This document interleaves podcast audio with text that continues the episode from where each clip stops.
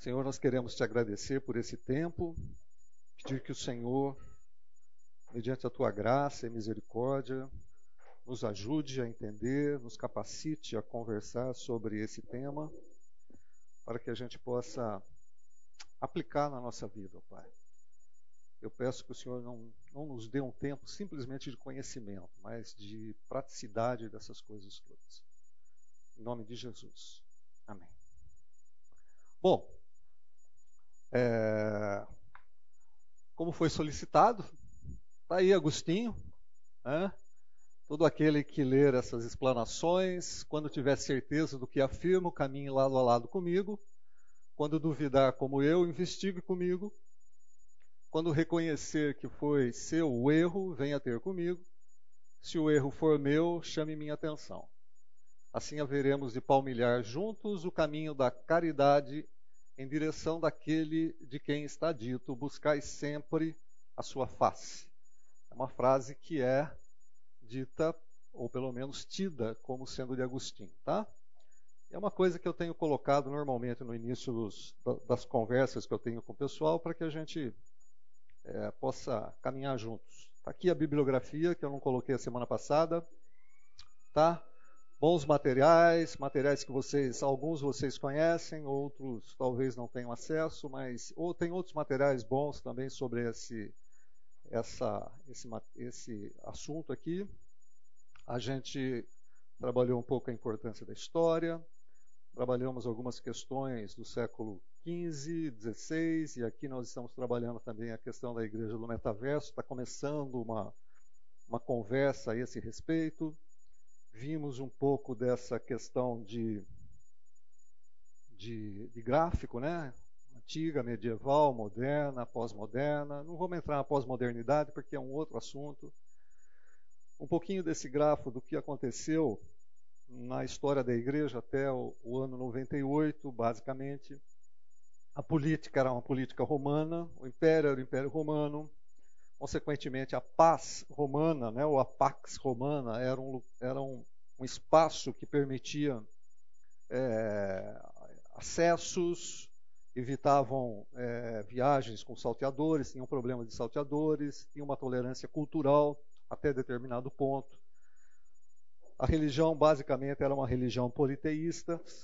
Né? A gente vê isso no livro de Atos, vê isso no, no, em Atos 14, Atos 17, Atos 19. É, Atos 17, quando Paulo vai em Atenas, ele fala: tem um, um espaço ali que é ao Deus desconhecido, lembram-se disso? E ele fala assim: é sobre esse Deus que eu quero conversar com vocês. Então, vai que no politeísmo eles tivessem esquecido de um Deus, né? Então, põe lá uma, um espaço para o Deus desconhecido. Aí nós começamos a falar sobre judaísmo.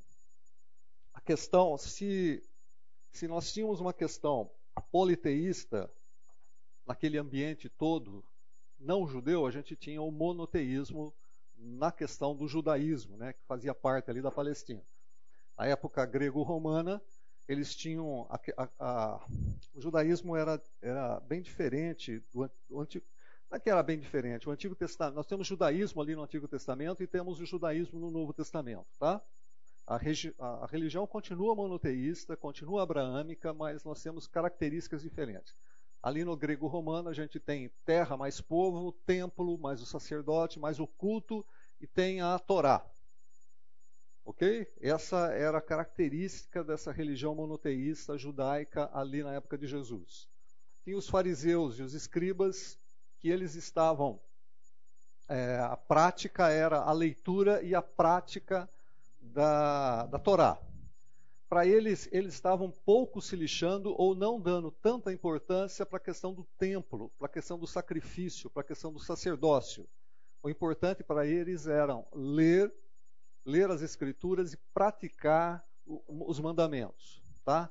E para que essa prática acontecesse, eles colocavam uma série de regrinhas para que eles conseguissem é, atender a demanda da lei.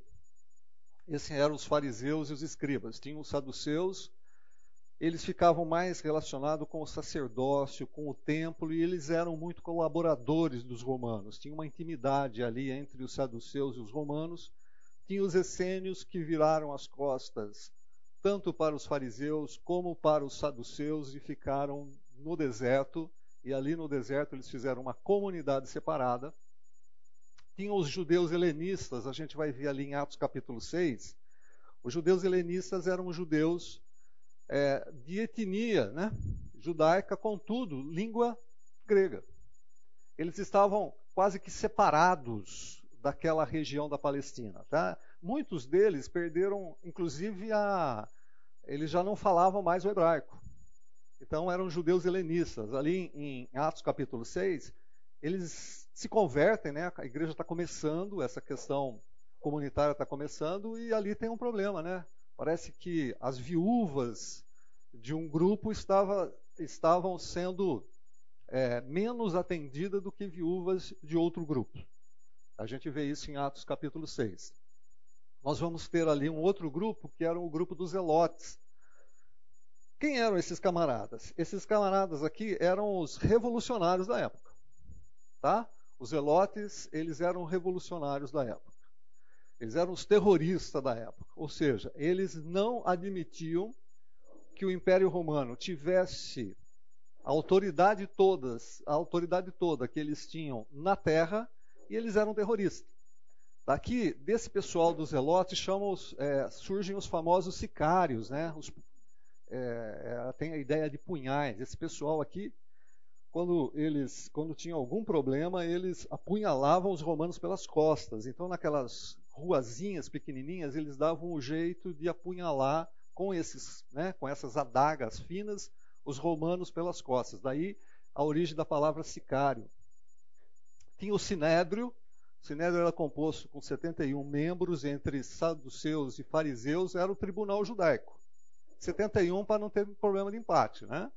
Então era era, era o tribunal que julgava as coisas dos judeus. Quando Jesus vai ser crucificado, o sinédrio tem parte assim importante nessa questão, tá? Porque o sinédrio ele coopera para que isso aconteça. Eles não podiam decretar a pena de morte, precisava passar necessariamente pelos romanos. Eles não tinham essa autoridade porque isso era área e competência exclusiva dos romanos. Mas eles cooperaram nessa questão. Aí surge nesse momento os discípulos de Jesus. Tá? Surgem nesse momento os discípulos de Jesus. É, é interessante a gente pensar que naquela época é, nós não tínhamos essa questão de igreja. É, é um pouco difícil para nós porque nós estamos, é, nós crescemos nesse ambiente, nós estudamos às vezes nesse ambiente, mas aquele ambiente era diferente. Tá? era um grupo de pessoas que seguiam um rabi. Jesus era um rabino dentro do judaísmo. Jesus não chegou e falou: a partir de agora nós vamos instituir a igreja tal, tal, tal, tal, com sede no lugar tal. E o, e o, o, o documento, o registro legal dessa igreja é esse daqui, certo?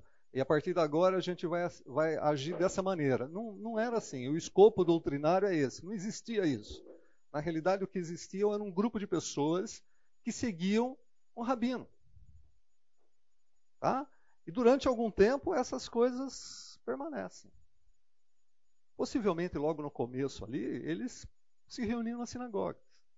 Nós precisamos, precisávamos ter o problema da perseguição com a morte de Estevão lá no capítulo 7 para ter uma mobilidade.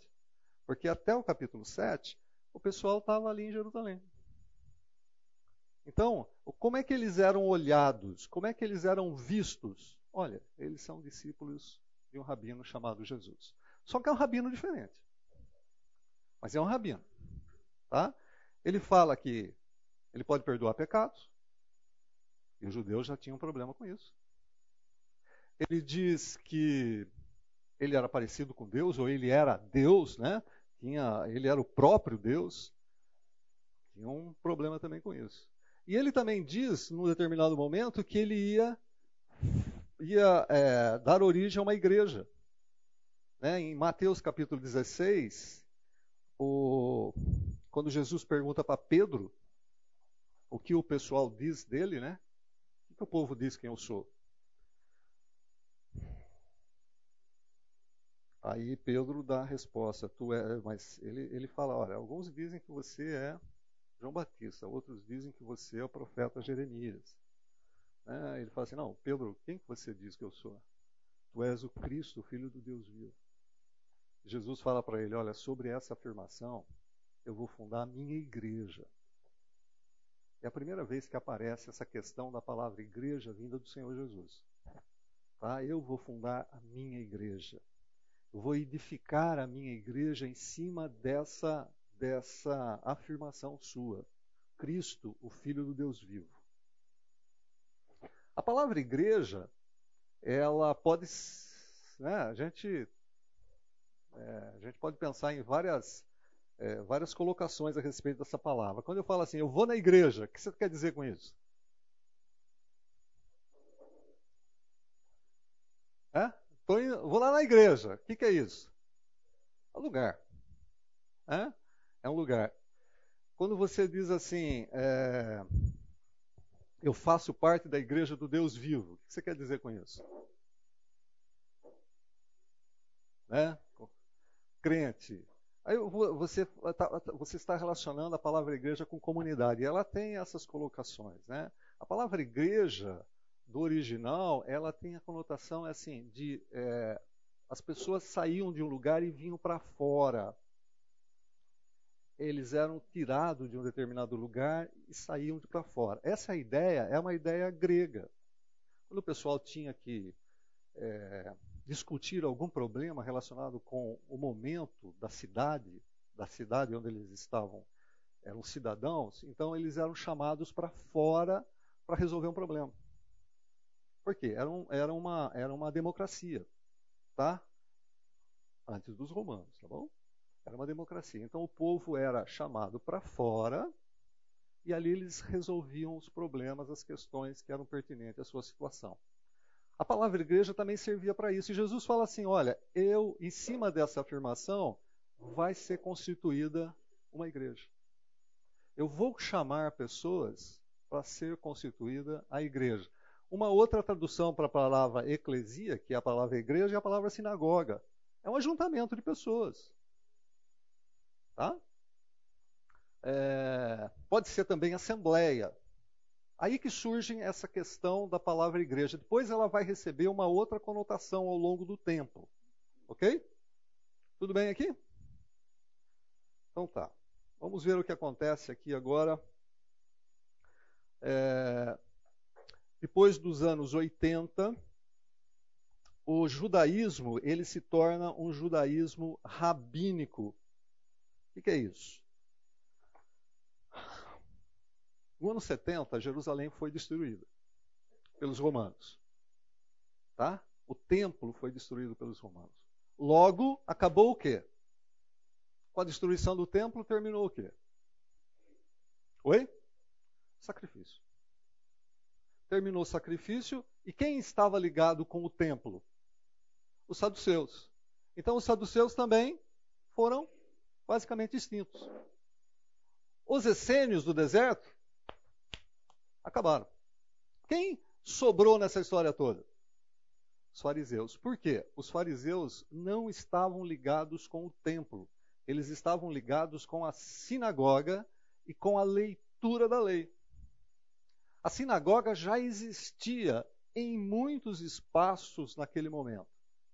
Então a religião judaica, ela já não vira mais em torno do templo, e agora elas viram em torno da sinagoga, em torno da leitura da lei, em torno da praticidade e aplicação daquilo que eles estão lendo.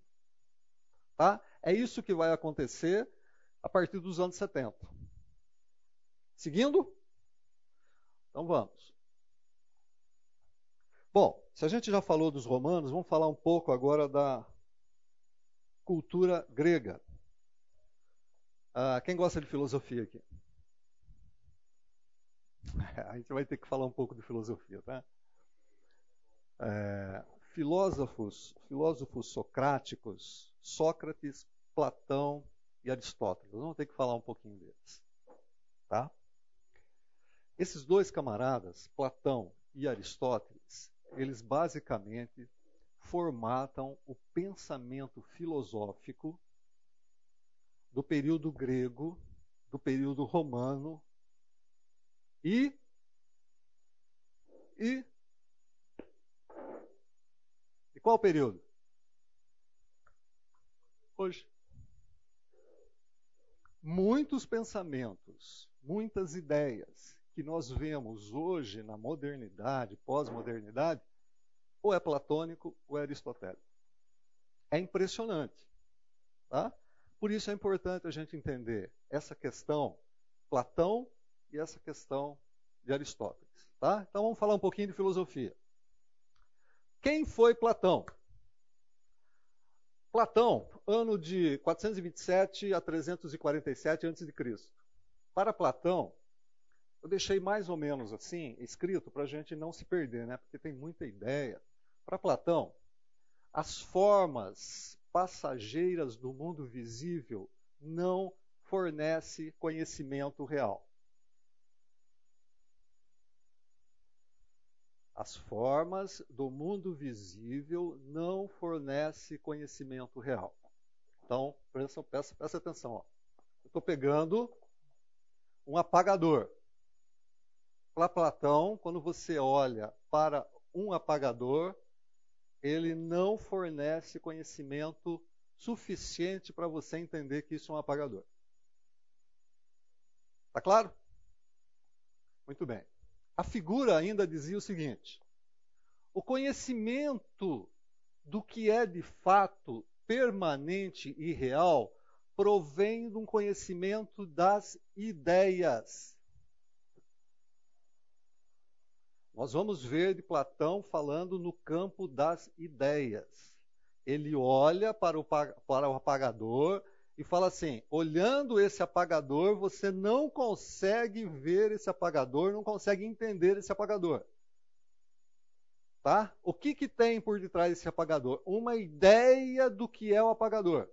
Você tem uma ideia, um conceito do que é apagador. Quando você começa a entender a ideia do que é um apagador, você consegue entender isso que você está vendo. Mas sem entender a ideia do que significa um apagador, você não consegue entender o que é um apagador.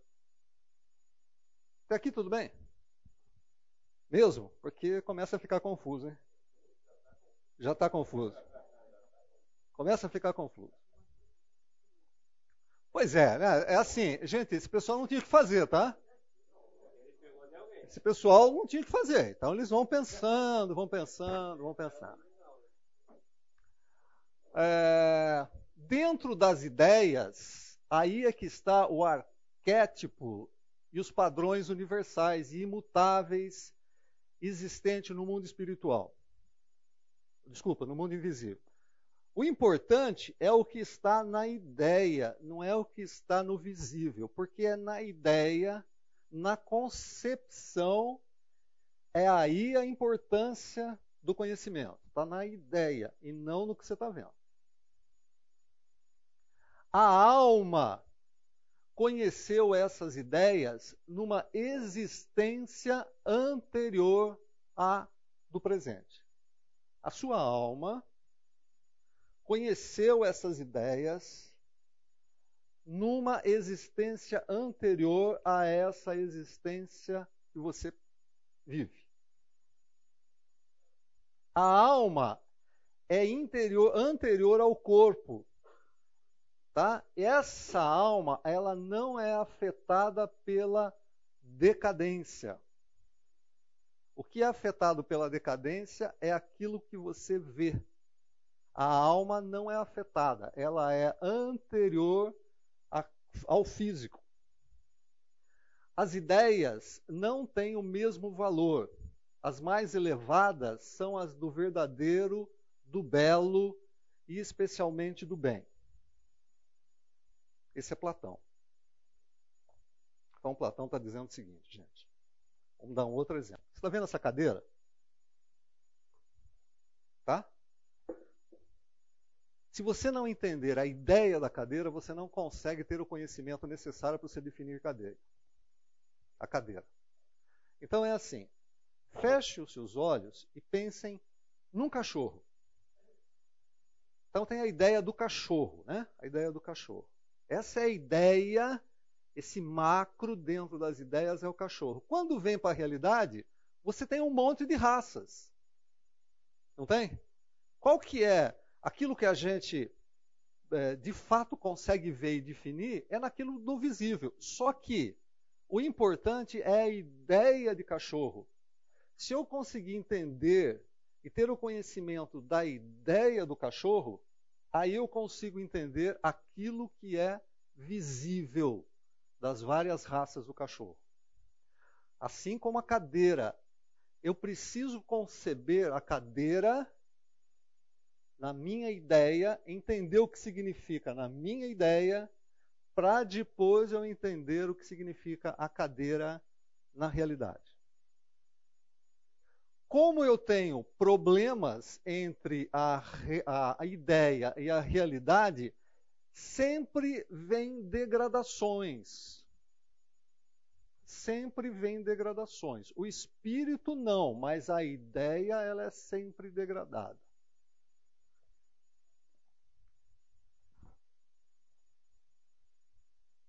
Confuso, né? Confuso, né?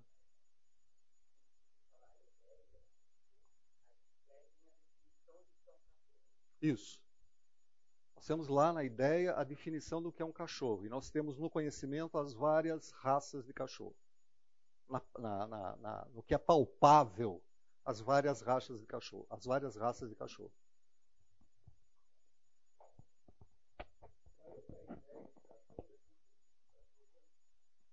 Pois é, aí que mora, aí que mora a pegada de Platão, né? Tá? Eu concebo a ideia, só lá que é lá que vale, é na ideia que vale as coisas, tá? Ah, o real para Platão está lá na ideia, tá? Depois as coisas vêm se desagradando e nada mais é do que um espelho da ideia.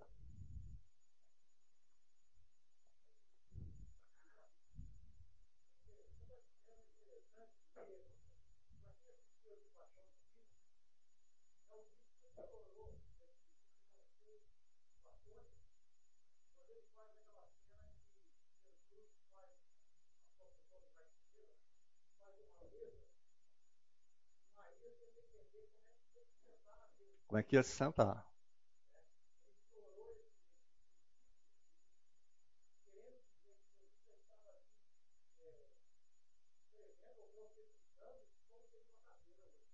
Isso. Esse pensamento é platônico. Esse pensamento é platônico. Ver um, um, uma, uma, é, uma revelação bíblica que quando os gregos leram, eles falaram, pô, isso é Platão. Livro de Hebreus. Quando existe a comparação do sacerdócio perfeito. Não tem um sacerdócio lá que é o sacerdócio perfeito? E não tem um sacerdócio que é o sacerdócio terreno? O que, que o sacerdócio terreno é? Imagem do que é o sacerdócio perfeito. Não tem o, o templo perfeito? O que, que o templo terreno é? Imagem do que é o templo perfeito. Quando os gregos leram, possivelmente, o livro de Hebreus, eles falam assim, cara, quem que está escrevendo isso com as ideias de Platão? Eu não estou dizendo, vamos lá, tá bom? Senão alguém vai falar aí que eu falei uma bobagem.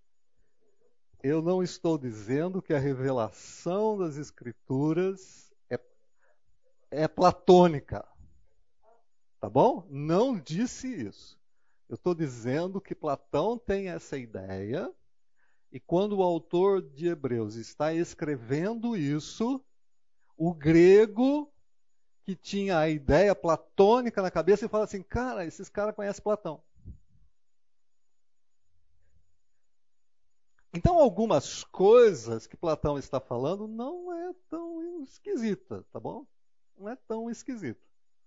Mais ela vai sofrendo as suas deteriorizações e vai sofrendo também um pouco da incompreensão, né? Tem uns negócios estranhos. Também não é tudo assim do jeito que ele está falando.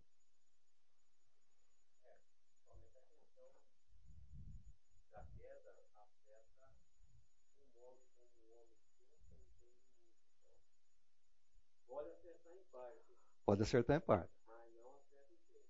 Isso aí, olha que coisa interessante. Agora vamos para mais um pouco de filosofia. Vamos falar do nosso amigo Aristóteles. Aristóteles era discípulo de Platão. Tá? Mas no decorrer do tempo, Aristóteles fala assim: cara, eu não concordo muito com a ideia do meu professor eu, ele começa a argumentar algumas coisas que fazem mais sentido para ele do que aquilo que ele tinha aprendido de Platão. Gente, se Platão tem a sua importância, Aristóteles tem muito mais importância, mas muito mais. Vejam só, para Aristóteles, o conhecimento está em nosso próprio mundo. Olha lá. Platão falava assim: o conhecimento eu preciso entender a ideia. Tá? Aristóteles fala assim: não, não. Conhecimento está no nosso próprio mundo através dos sentidos. Para ter conhecimento, eu preciso exercitar aquilo que eu vejo, aquilo que eu escuto, aquilo que eu cheiro, aquilo que eu percebo, que eu sinto, está no sentido das coisas. O que é visível fala por si só. Temos que buscar as respostas para entender as coisas visíveis. Então, quando Aristóteles pega o apagador, ele fala assim: esquece esse negócio de ideia. Tá? Olhando para o apagador, eu vou compreender e vou ter o conhecimento do que significa um apagador. Como é que ele faz isso? Ele faz assim, ó. Ele trabalha em teoria das causas. Causa material, do que é feito. Causa formal, o que a matéria-prima se tornou. Causa eficiente, o que fez a matéria-prima se transformar. E causa final, para que serve. Olha o raciocínio lógico de Platão. Então ele olha para o apagador e fala assim: do que é feito esse apagador? Ele vai ele vai trabalhar o conhecimento. Ele diz assim: esquece esse negócio das ideias, vamos para o que é visível. Tá legal? Ele fala assim: do que, que é feito esse apagador? Madeira. Então tá lá, lá, madeira. Vamos esquecer aqui atrás, tá? Assim, madeira. Matéria-prima. Causa formal. O que a matéria-prima se tornou? O que, que aquela matéria-prima se tornou? Um apagador. Tá? O que fez a matéria-prima se transformar? O que fez a ação do homem, uma máquina, um processo? Causa final. Para que, que ela serve? Para pagar. O nome já está dizendo. Mas não tinha nome. Ok? Então vamos, por exemplo, da cadeira. Qual é a matéria-prima? Antes disso? De onde vem? Petróleo. Qual a matéria-prima básica? Petróleo. O que a matéria-prima se tornou? O plástico, polistireno, qualquer coisa. Ela se transformou nisso. O que fez a matéria-prima se transformar nisso? Um processo qualquer, humano, tal, tal, tal.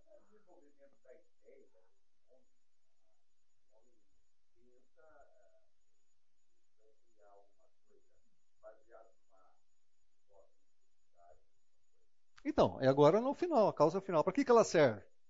Para que, que tudo isso serve? Para sentar. Percebe a grande diferença entre Platão e Aristóteles? Certo? Enquanto um fica trabalhando a questão das ideias, como é que é o negócio? Platão fala assim, Aristóteles fala assim, não, gente, para, para com isso, para essa bobagem toda, vamos lá, vamos lá. O que, que é feito? Como é que se transforma? Para que, que serve? Quem que, quem que fez a transformação? É muito mais objetivo. Tá? Está muito mais dentro da física, da matemática, tá? do método empírico. É lógico, Platão é mais assim, no mundo das ideias, né? E Aristóteles é no, cara, nos sentidos. Vamos, vamos baixar essa bola, vamos descer. Agora, vamos lá, gente. Olha que legal esse camarada. Ah, com essa forma de aprendizado, ele conclui o seguinte: tudo está em transformação. Senão a matéria-prima continuaria sendo matéria-prima. Ele começa a pensar nisso e fala assim: cara, mas espera um pouquinho, está tudo em transformação. Quando ele olha para um, um, um monte, ele olha o vento e a poeirinha saindo do vento e transformando essa poeirinha num outro montezinho que vai se transformar. Ele olha para o ser humano e fala assim: está tudo em transformação. Aí ele vai chamar o seguinte: ele vai dar dois nomezinhos para completar o pensamento dele. Ele vai chamar de potencial e de ato. O que é potencial? Algo que tem o potencial de se transformar. Então ele fala assim: na realidade, tem alguma coisa aqui que tem o potencial de se transformar. Tem algo que tem o potencial de se transformar. E tem o ato. É quando aquilo se transforma. Então, o que é que tem potencial de se transformar? Petróleo. E qual é o ato? Cadeira. Entenderam? Está confuso? Ele chama de potencial aquilo que tem potencialidade de transformação. E ato quando se transforma. Aí, Aristóteles começa a fazer o seguinte: ele conclui que a realidade está em transformação. É óbvio. Se a realidade está em transformação, olha o pensamento dele: tem que existir alguma coisa que está além do tempo. Se a realidade está em transformação, tem que existir alguma coisa que está além do tempo. Por quê? Quando ele fala assim, antes, do, antes de alguma coisa, antes do tempo, se tem a palavra antes do tempo, significa que tem alguma coisa antes. Depois de um determinado tempo, significa que tem alguma coisa depois. Para o grego, a ideia de infinito não existia. Essa ideia aqui do infinito, como a gente vê na matemática, ou em alguns conceitos, não existe para o grego. Esse negócio aí é esse negócio de infinito. Esse negócio é concepção, é, é, é, é mundo de ideia. Importante para eles era a materialidade das coisas. Então, para ele é o seguinte: tem que ter alguma coisa que seja além do tempo, porque o infinito não, não, não é uma possibilidade. Tem que ter alguma coisa que seja imóvel, porque se todas as coisas estão em transformações, estão em transformação, significa que ela é móvel. Tem que existir alguma coisa que seja imóvel. Tem que existir alguma coisa que seja um ato puro. Ora, se tem alguma coisa que existe além do tempo, se tem alguma coisa que seja imóvel e se tem alguma coisa que seja um ato puro, tem que existir um primeiro motor. Alguma coisa, ele não sabe definir, tá legal? Ele não sabe definir ainda. Alguma coisa tem que existir para dar o pontapé inicial. Aristóteles pensando no século IV antes de Cristo.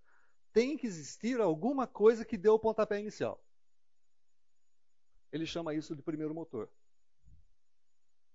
Tudo isso que a gente vê, toda essa transformação que a gente vê, toda essa questão de tempo, tem que ter existido alguma coisa que ele chama de primeiro motor.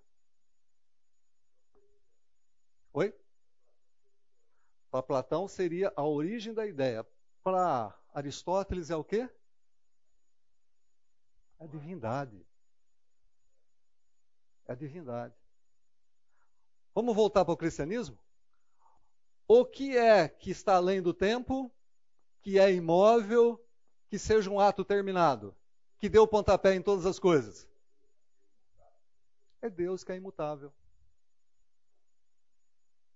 Platão, mundo das ideias. Aristóteles, ele consegue chegar até a questão de existir um motor inicial. Sabe essa questão do Big Bang? Certo? Como é que o mundo começou? Houve um Big Bang. Não é isso? Não. É isso aí, não é que o pessoal fala? Cara, é o seguinte: como é que começou esse Big Bang? Como é que alguma coisa começa? Isso é essa, essa concepção para o grego não existe. Do nada não pode existir alguma coisa. Não existe essa concepção. E também para a gente não existe. Tem que ter um primeiro motor. Tem que ter alguma coisa que deu o V0, deu o start, deu o pontapé inicial. Agora, quando eu estava lendo esse negócio de Aristóteles, eu lembrei de um versículo. Olha o que diz Romanos, capítulo 1, versículos de 18 a 25. Portanto, a ira de Deus é revelada do céu contra toda a impiedade e injustiça dos homens que suprimem a verdade pela injustiça. Pois o que Deus, pois o que de Deus se pode conhecer é manifesto entre eles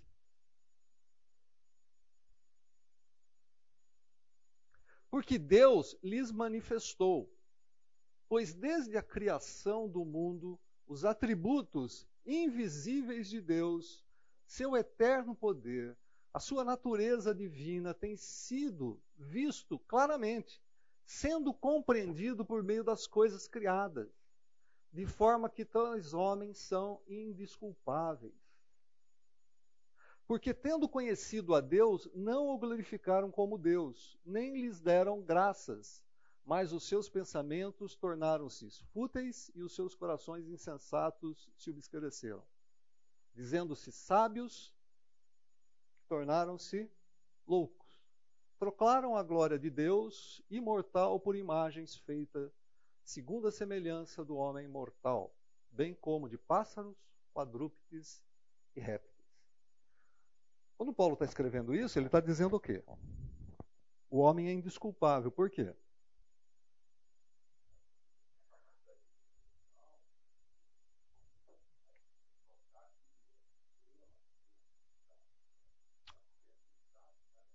Ele, Deus revelou e o homem tem a, a possibilidade de, através da revelação, da revelação, chegar no primeiro motor. Aristóteles. O homem tem a possibilidade de chegar na criação, criação e falar assim: quem fez isso? Ele, ele precisa ter o entendimento da pessoa da salvação, que é o Senhor Jesus, mas o homem é indisculpável. Por toda a criação, Deus deixou os seus, a sua impressão digital. E Aristóteles é um caso assim. O camarada chegou até o primeiro motor através do raciocínio, através da observação, do intelecto, ele chega até tem que existir alguma coisa que é além disso tudo. Mas não virou a chave.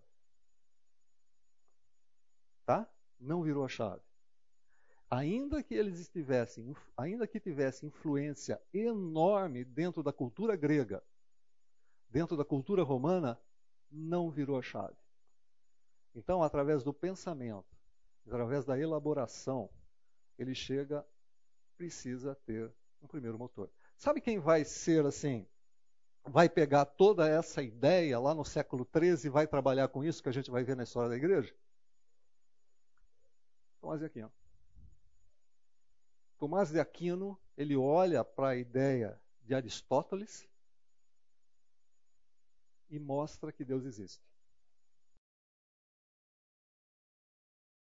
Gente, se a gente, é, se nós pensarmos que Platão e Aristóteles influenciaram grandemente a cultura grega, a cultura romana, chegando até os nossos dias, né? E quando a gente é, trabalha com alguns conceitos, a gente olha e fala assim, pô, mas isso é Platão, né? Ou essas, questão, é, ou essas questões aqui são aristotélicas. Um outro grupo, assim, influenciou grandemente ou, é, eu acho que de maneira negativa, evidentemente, a igreja primitiva. Tá? Ou no começo da igreja, ali. Foram os gnósticos. Os gnósticos também eram uma maneira de pensar e até mesmo uma certa religião. E o que a gente precisa lembrar, gente, é o seguinte: é, vamos, vamos, vamos tentar voltar lá com o que estava acontecendo. A igreja está se formando no ambiente judaico. Tá? Paulo está fazendo as suas viagens missionárias e pregando o evangelho. Ok? Para um ambiente grego e judaico. Ele passa pelas sinagogas, tá? Ele vai pregando, os judeus o rejeitam e ele vai continuar pregando para os gentios. Ele faz a primeira viagem, a segunda viagem, a terceira viagem. O que está acontecendo naquele ambiente? Pessoas estão se convertendo. As pessoas que estão se convertendo, ou ela vem de um mundo de judaísmo, ou ela vem de um mundo grego, romano. Ela vem com a ideia monoteísta e vem com a ideia politeísta. E, basicamente, elas vêm para dentro da comunidade da igreja com todo o conhecimento filosófico grego. Eles foram ensinados assim. Tá? Quando você se converteu e você veio para uma igreja, que você ingressou numa determinada igreja denominacional ou não, num outro grupo, algumas coisas que você ouvia, você ainda trazia como um ranço do seu passado. Né? Você não foi assim, a partir de agora eu não vou fazer mais isso. Você ouviu que determinadas coisas não eram para ser feitas, e você ouviu que determinadas coisas eram para ser feitas, e você teve, de uma certa maneira, uma certa dificuldade para sair daquele ranço que você vivia e começar a caminhar dentro do que as Escrituras falavam para você. Ou foi só eu? Só eu? Tá legal? É um processo. Você não está aqui vivendo por aqui, aí você pegou e falou assim: pô, eu conheci esse pessoal, tuf, virou a chave aqui, acabou, você não faz mais absolutamente nada do que você fazia e começou a fazer exatamente tudo aquilo que as escrituras falam para fazer. Até hoje a gente é assim. Tá certo? Mas a gente tem o quê? Sim. que mais? Bíblia. Temos escritura. E esse pessoal? Tá?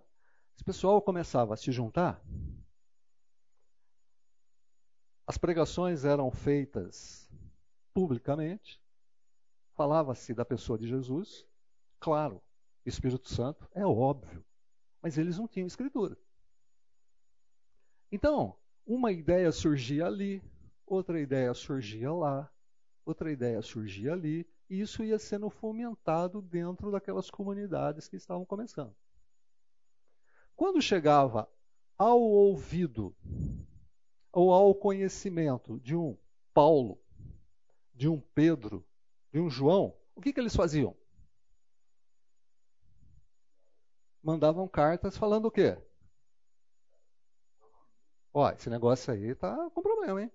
Não é assim, não. Isso aí que você está falando não é assim, não. Você tem que fazer daquele outro jeito. É assim, é o, é, foi o motivador. É óbvio que as cartas são. A, o, toda a escritura é inspirada, tá bom? Está sendo inspirada por Deus, sem dúvida nenhuma, mas teve um. Assim, algo aconteceu naquela comunidade para que eles escrevessem aquilo lá. E dentro dessa comunidade, o ambiente gnóstico era muito forte. Dentro da cultura grega, e, consequentemente, entrando para dentro da igreja. Olha, João, o Evangelho de João, 1 João, Paulo em Corinto, é, Colossenses. Se você analisá-los com cautela, tranquilidade, com uma leitura bem didática, com uma hermenêutica bem legal, você vai ver que estão combatendo o gnosticismo. Para os seguidores do, do, do gnosticismo, eles prometiam um conhecimento secreto do reino divino. É tudo secreto aqui, tá bom? Tudo coisa esotérica, tudo secreto. Segundo os gnósticos, semente do ser divino caíram até o universo material. Alguma coisa divina caiu no universo material. Que em sua totalidade é má. O universo material é mau, é caído. Então alguma coisa de Deus caiu nesse universo mal. E foram encarcerados no corpo humano. O conhecimento, ou também conhecido como gnose, poderia despertar esses elementos que voltariam para a sua casa, ou seja, o reino natural. Esse é mais fácil de compreender, né? Bom, isso daqui tudo é má, mal, eu sou mal, alguma coisa divino caiu aqui. Por causa da minha maldade, isso foi aprisionado.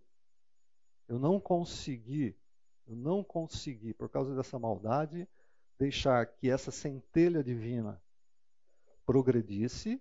Agora eu preciso ter conhecimento, e através do conhecimento é que eu faço essa centelha divina voltar para o reino espiritual.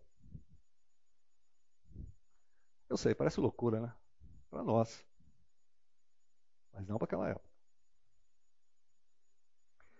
Tem um, existia um Deus original, olha lá, que através de emanações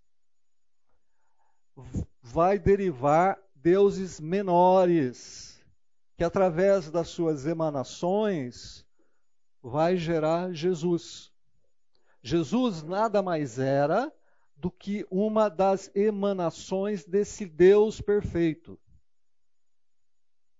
Jesus nada mais era do que uma das emanações desse Deus perfeito. Por isso, por isso, para os gnósticos, a compreensão de que Jesus morreu na cruz não existia.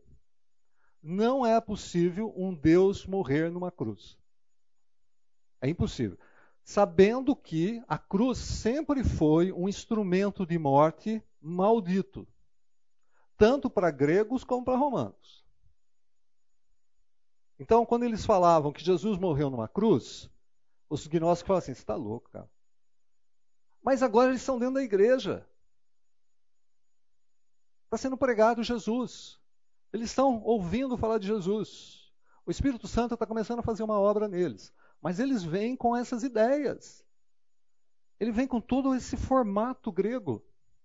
E que Jesus não pode morrer numa cruz. É impossível Jesus morrer numa cruz. Aí o que começa a fazer? Montar doutrinas, pensamentos que justifiquem essa esse ranço que eles trazem da cultura grega para dentro da cultura cristã judaica. Agora está tudo misturado, gente. Agora, cristianismo, judaísmo e grego estão tudo junto. Ok? Vamos lá? Olha mais do gnosticismo. Deus é bom, a matéria é má. A salvação, portanto, é escapar do corpo não por meio da fé, mas através do conhecimento. Gente, isso é Aristóteles, Platão e Sócrates. 300 anos antes. Trabalhar a ideia do conhecimento. Agora eles entram na igreja e a igreja está falando de salvação. Aquele que reconhecer que Jesus Cristo é o Filho de Deus e confessá-lo vai ser salvo. Ele fala assim: ah, não, cara, peraí, não, não é assim não. Salvação a gente conquista através do conhecimento. Não é através da fé na pessoa de Jesus. Aliás, ele nem, nem podia ter morrido numa cruz. Ele é Deus. Eu só queria é, compartilhar uma dúvida. Né? Acho que tem uma incoerência razoável, né? Porque Deus é bom e a matéria é má. Mas como você disse, é, pelo entendimento gnóstico, né? É, alguma coisa caiu. Então, se caiu, supostamente uma gravidade que coach, essas coisas. E caiu, mas o que caiu foi ruim. Não, o que caiu é bom, né? Mas está aprisionado numa matéria ruim.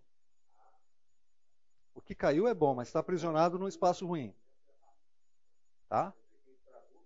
Com a matéria. Agora, para essa coisa se voltar para o reino divino, o reino espiritual, eu tenho que conhecer. Eu tenho que trabalhar no mundo do conhecimento. Desculpa, foi uma autossalvação. É uma autossalvação, sem dúvida. Aí aparece dentro desse grupo o pessoal que é do docetismo. Tá? Olha lá.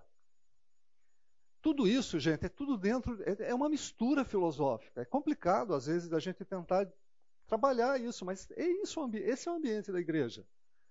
Aparecem os docéticos. Os docéticos vão afirmar o seguinte: Cristo parecia ter corpo, porque agora eles têm que justificar a doutrina deles. Entendeu? Agora é o seguinte: eles estão recebendo, eles estão sentados ouvindo, eles estão pensando em tudo aquilo que eles já conhecem, agora eles precisam tentar entender, eles precisam tentar equilibrar aquilo tudo. E aí começa um pessoal que chama docéticos, dizendo o seguinte: ó, na realidade, Cristo parecia ter corpo. Por que, que você acha que, que João escreve isso lá em 1 João capítulo 2, versículo 22? Quem pode ler? 1 João capítulo 2, versículo 22.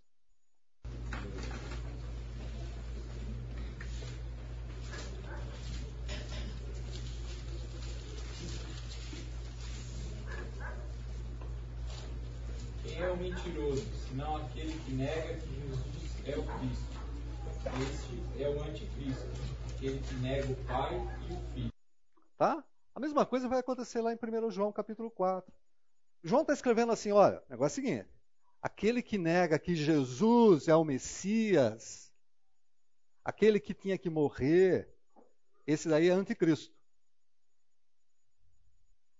E depois João vai falar assim: eles eram do nosso, do meio da gente, precisaram sair, tá? Para que a gente visse que realmente eles não são dos nossos. O primeiro, os primeiros versículos da, da carta de João é assim: O que era desde o princípio, o que ouvimos, o que vimos com os nossos olhos, o que contemplamos, as nossas mãos apalparam isto proclamamos a respeito da palavra da vida. E aí vai que a vida se manifestou. Aí tem um problema, dizendo que não é real aquilo tudo. E João está escrevendo, olha, a gente tocou nele, gente, para com isso. A gente viu, eu toquei nele. Aí aparece um outro grupo dentro dessa ideia agnóstica, chamado sirentismo, e um camarada chamado Serento. O Cristo divino se une com Jesus, homem, no batismo, mas abandona antes de morrer na cruz. Esse camarada ele falou assim: ó, vamos lá. Então eu acho o seguinte: existiu um camarada chamado Jesus, nasceu da Virgem Maria, tá? Aos 30 anos lá de idade, ele foi batizado e no batismo ele recebeu o Espírito de Cristo. E durante três anos, Jesus, recebendo o Espírito de Cristo, quando ele foi crucificado, Cristo saiu dele. Por quê? Porque Deus não pode morrer. Aí vem 1 João capítulo 4, versículos 2 e 3. O que João fala lá? A gente já leu o verso anterior, vamos ler 1 João capítulo 4, versos 2 e 3. Vocês podem reconhecer o Espírito de Deus, desde deste modo, todo espírito que confessa que Jesus Cristo veio em carne procede de Deus. Mas todo espírito que não confessa Jesus não procede de Deus. Esse é o espírito do anticristo, acerca do qual vocês ouviram que está vindo, e agora já está no mundo. Tá, o que, que ele está dizendo ali? Gente, quem nega isso é o quê? Anticristo, é contra Cristo. Quem nega que Jesus sempre foi Jesus Cristo é um anticristo. Está errado. Aí tem também um grupo chamado ascéticos ou ascetismo. Como o corpo era mal, a matéria é má, A matéria deveria ser tratada com rigor. Vocês já viram falar de rigor ascético? O que, que é isso? A matéria má deve ser tratada com rigor. Os caras faziam o quê? Mortificavam, flagelavam-se. Bom, mas esse troço aqui, é, quando a gente olhar a Idade Média, a gente vai ver esse negócio aqui. Ah, a igreja na Idade Média, os caras vão se flagelar. Da onde que surgiu isso? Aqui, ó, docetismo. Olha o que Paulo fala lá em Colossenses, capítulo 2, versículos 20 e 23. Colossenses, capítulo 2, versos 20 a 23. Vocês morreram com Cristo e ele os libertou dos princípios espirituais deste mundo. Então, por que continuar a seguir as regras deste mundo que dizem não mexa, não prove, não toque? Essas regras não passam de ensinamentos humanos sobre coisas que se deterioram com o uso. Podem até parecer sábias, pois exigem devoção, abnegação e rigorosa disciplina física, mas em nada contribuem para vencer os desejos da natureza pecaminosa. Esse grupo estava dentro da igreja. Essa ideia estava dentro da igreja. Quando Paulo está escrevendo para os Colossenses, ele está falando, gente, tem um grupo aí, em outras palavras, tem um grupo de pessoas que pensa que isso chega à santidade. Está errado. Vocês estão se deixando julgar por esse tipo de pessoas. E tinha um outro grupo, que era o, pessoal da licenciosidade. Ou seja, se a matéria é má, a violação da lei de Deus não era problema. O que, que eles estão dizendo? Já que a matéria é má, liberou geral. Percebe? Então, olha o que tem dentro da igreja, gente. Olha o que está chegando dentro da igreja. Olha os pensamentos que estão dentro daquela comunidade. Um é ascético, tem que flagelar o corpo. O outro é licencioso. Cara, matéria é má, não tem jeito mesmo, vamos ganhar. 1 João capítulo 3, versículo 4. Tem que falar. Todo aquele que pratica o pecado transgride a lei fato, o pecado é a transgressão da lei. Cara, não, não vai por esse caminho, porque se isso daí é pecado e o pecado é a transgressão da lei. Não vai por esse caminho que matéria é má, então vamos cair na gandaia. Sextou. Né? Sextou geral, já. Sextou geral na comunidade primitiva. Sete dias de sexta-feira. Vamos que está tudo legal. Está errado. Tudo isso está dentro da comunidade cristã. Dúvidas? Seguimos? Aí tem um camarada chamado Epicuro, uh, que vai fazer alguns pensamentos interessantes. Epicurismo é uma escola filosófica fundada por esse camarada, sendo que ele defendia a busca do prazer moderado como forma de se atingir um estado de tranquilidade. Que é o pessoal que falava da tal ataraxia, ausência de perturbação. E ausência de sofrimento e dor, aponia.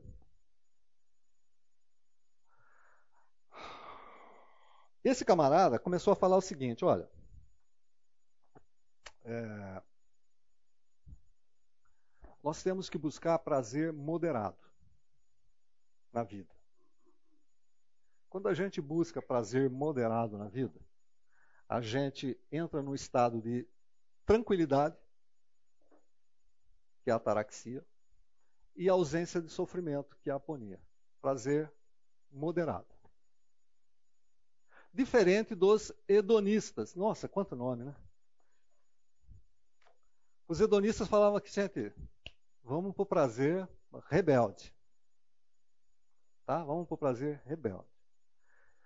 Uh, os epicureus não acreditava em nada além da realidade material. Nada além da, da, da, da realidade material. Olha lá, é o que nós estamos falando? Os deuses, se existem, não estão preocupados com os mortais. É que a gente estava tendo uma conversa sobre é, Aristóteles, né? que eu falei que Aristóteles não tinha virado a chave, né? E talvez eu tenha chegado a uma conclusão minha, pessoal. Né? A gente não sabe realmente se ele virou. Mas a questão aqui, olha, o pensamento de Epicuro é, é que os deuses, se existissem, então eles não acreditavam numa realidade além daquilo que eles estavam vendo, eles não estão tão preocupados com os mortais. No século, acho que eu estou equivocado, eu posso vou pesquisar um pouco melhor, mas eu não sei se é século XIX ou século XX, chegou uma, uma doutrina deísta dentro da comunidade cristã. Talvez início do século XX. Deísmo. Você sabe o que é deísmo? Oi? Não. Teísmo. Teísmo está relacionado com aquilo que a gente crê. Teísmo. Deísmo está relacionado com a seguinte premissa: Deus criou as coisas e caiu fora. Nós somos por nossa conta. Deus criou, esse é o deísmo. Deus criou e caiu fora. Nós somos por nossa conta. Bom, mas os caras lá falavam isso. Se existe Deus, eles não estão nem aí com os mortais. 1900 anos depois, os caras estão falando de deísmo. Ah, o Espiritismo tem uns negócios complicados, né, cara? A gente precisa conversar um pouco mais com calma disso. Tá? Tem influências é, asiáticas, tem influências é, do gnosticismo e tem algumas influências relacionadas com as religiões africanas.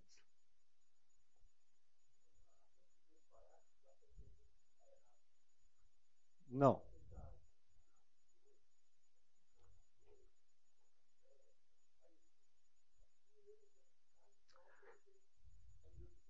Então, cara, mas é isso que é a pegada. Nem tudo está errado. Entendeu? Nem tudo está errado. Mas quando você começa a fazer um sincretismo dentro da doutrina cristã, começa a bagunçar as coisas. Nem tudo está errado. Está nos detalhes, cara. Está nos detalhes. Uh, esse, é, os, os o epicureus e estoicismos, o estoicismo era uma coisa um pouquinho diferente. Olha lá, o sossego de espírito devia ser buscado com negação e eliminação dos prazeres. Enquanto um fala assim, tem, tem que ter prazer moderado, o outro fala assim, olha, elimina os prazeres. Elimina os prazeres. Rigor ascético, ideia determinista, existe um destino. Olha, que, olha a ideia dos caras existe um destino, não adianta lutar.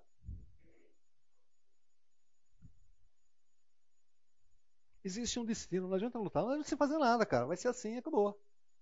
Pau que nasce torto, vive torto e morre torto. Está aqui nos nossos dias, gente. Estoicismo. Tá? É, eles, ah, esse negócio é assim. Eles acreditavam no Logos. Olha que coisa esses caras começam a introduzir a ideia. Essa ideia do Logos é uma ideia antiga, tá? Esse negócio de Logos é uma ideia antiga. É um princípio unificador divino. Tá? Eles, eles começam a trabalhar dentro da igreja como essa ideia de Logos. O que, que João vai escrever com relação a Logos? No princípio era o Logos. E o que, como, é que, como é que está? É... Uh, esqueci a palavra aqui. Como é que foi? Não é transferida? Me ajuda aí. É Traduzida. Palavra. O verbo, palavra. No início era a palavra. João vai trabalhar com essa ideia do Logos. Esses caras também estão trabalhando com essa ideia do Logos. É claro que tudo dentro do conhecimento, mas estão trabalhando com a ideia do Logos. Os estoicos e os, os epicureus, Paulo encontra com eles aonde? Atos capítulo 17. Quando Paulo está em Atenas, em Atos capítulo 17, o que, que acontece? Ele olha ali o pessoal reunido para falar de conhecimento, de filosofia, de divindade. Aí Paulo encontra lá ao Deus desconhecido. Paulo, Vem falar para a gente o que você está falando para os outros. Paulo vem e começa a falar. Eu quero falar para você a respeito desse Deus desconhecido. Esse Deus desconhecido foi aquele que criou tal, tal, tal, tal, tal, tal, tal, tal, tal, mandou seu filho Jesus Cristo, tal, tal, tal, tal, que ressuscitou. O que, que os caras falam? Ô Paulo, agora vamos conversar. Por que, gente? Por que a conversa parou aí? Porque transcende e porque é o seguinte: ressurreição, para o grego, não existia a menor possibilidade de existir. Essa ideia de você morrer e você ressuscitar num corpo transformado não existe na mentalidade grega. Em nenhum pensador, em nenhum sábio, não existe isso. Assim como não existe a ideia do infinito, não existe essa possibilidade de ressurreição.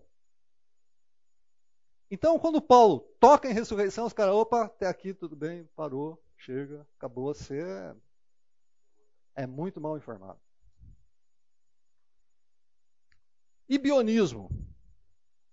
Ah, primeiro século, tá? Ebionismo, no primeiro século.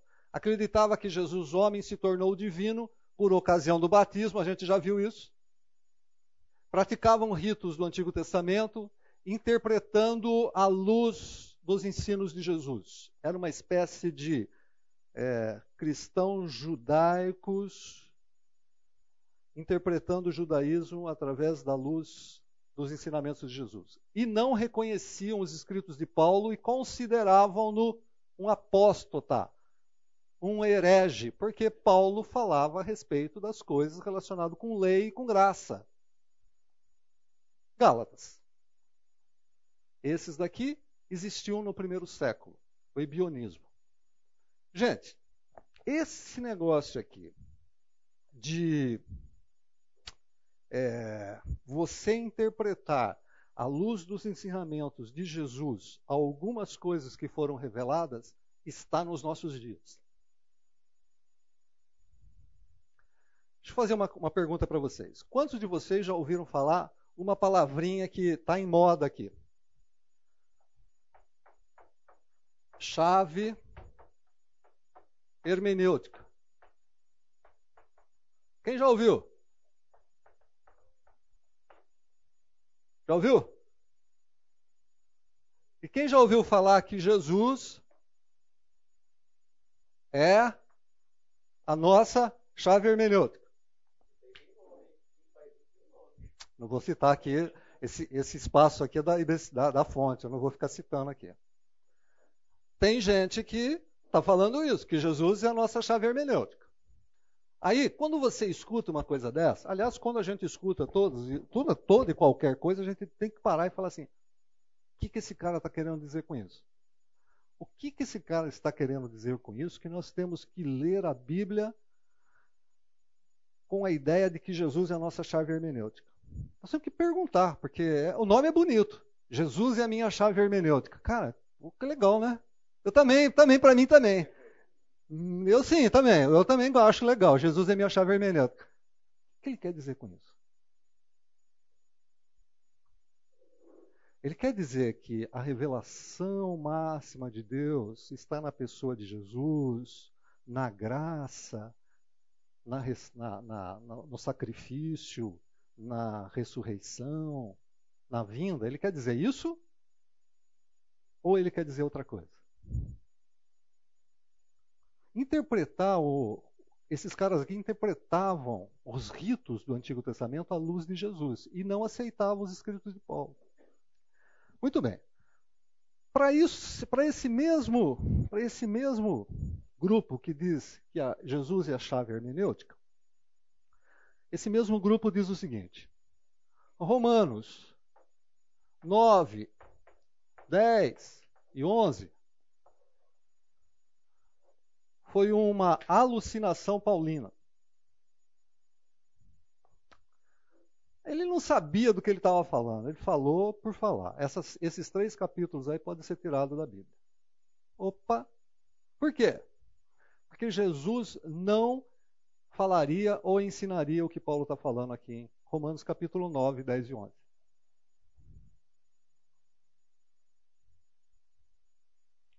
Isso daí é a chave hermenêutica. Jesus é a chave hermenêutica.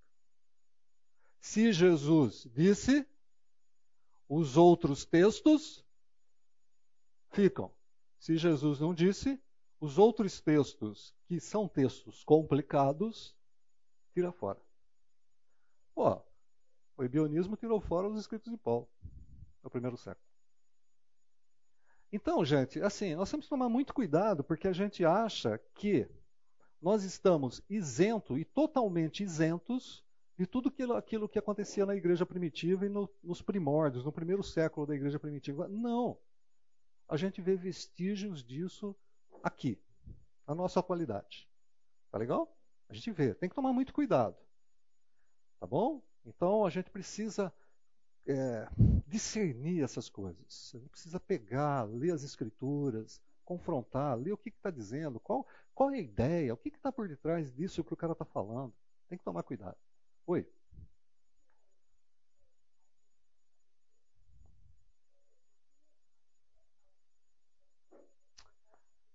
Tem que passar por Jesus. Se Jesus deu algum sinal nos evangelhos que, que, que aquilo que está sendo falado por Paulo, por João, por Pedro, por qualquer um dos apóstolos, então você está confirmado. Se Jesus não falou aquilo, você põe em dúvida.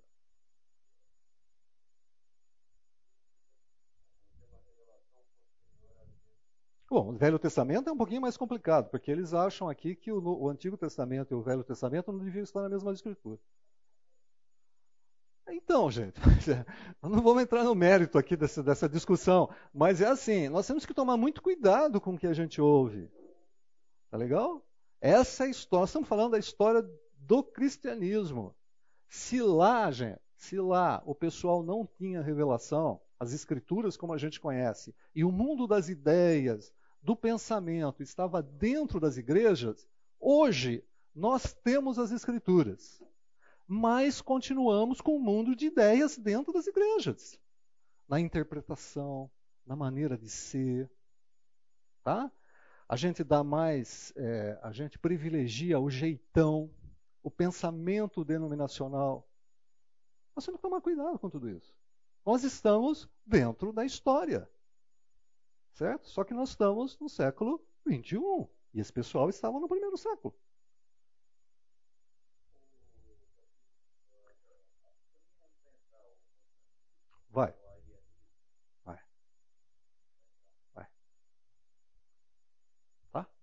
Gente, 5 para as 11, vamos dar por encerrado? Oi. Jesus disse, né, santifica-nos na, na, na, verdade, tua palavra é verdade. A palavra é verdade. Né? Primeiro João diz que ele é a palavra, e lá em Apocalipse 19 também fala que ele é a palavra verdadeira e fiel. Uhum. Uhum. É, tem é, é, nele, tudo bem, mas a gente também tem que pensar o seguinte: é, toda a escritura é inspirada por Deus e útil para a repreensão, para o ensino, é tudo. Né? Então é assim, que, cara, como é que é? Como é que a gente trabalha com isso aqui na igreja do século XXI? Não dá para você sacar um texto e falar para jogar fora. Isso é complicado. Aliás, Jesus ele nunca se propôs a ser uma chave hermenêutica. Né?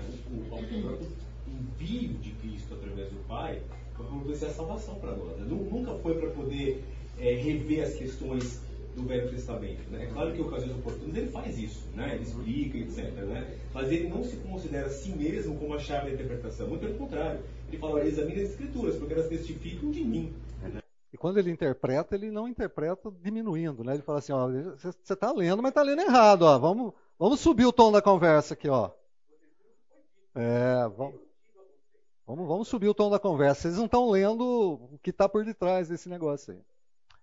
Gente, vamos orar? Senhor, te agradecemos por esse tempo, pela oportunidade de estarmos juntos e pedimos que o Senhor nos ajude, nos dê sabedoria para discernirmos, ó Pai, aquilo tudo que chega aos nossos ouvidos, aquilo que chega para nós como leitura, para que a gente possa discernir à luz da tua palavra. Te agradecemos, pedimos um, uma tarde legal, uma volta à noite para o culto, joia, em nome de Jesus. Amém.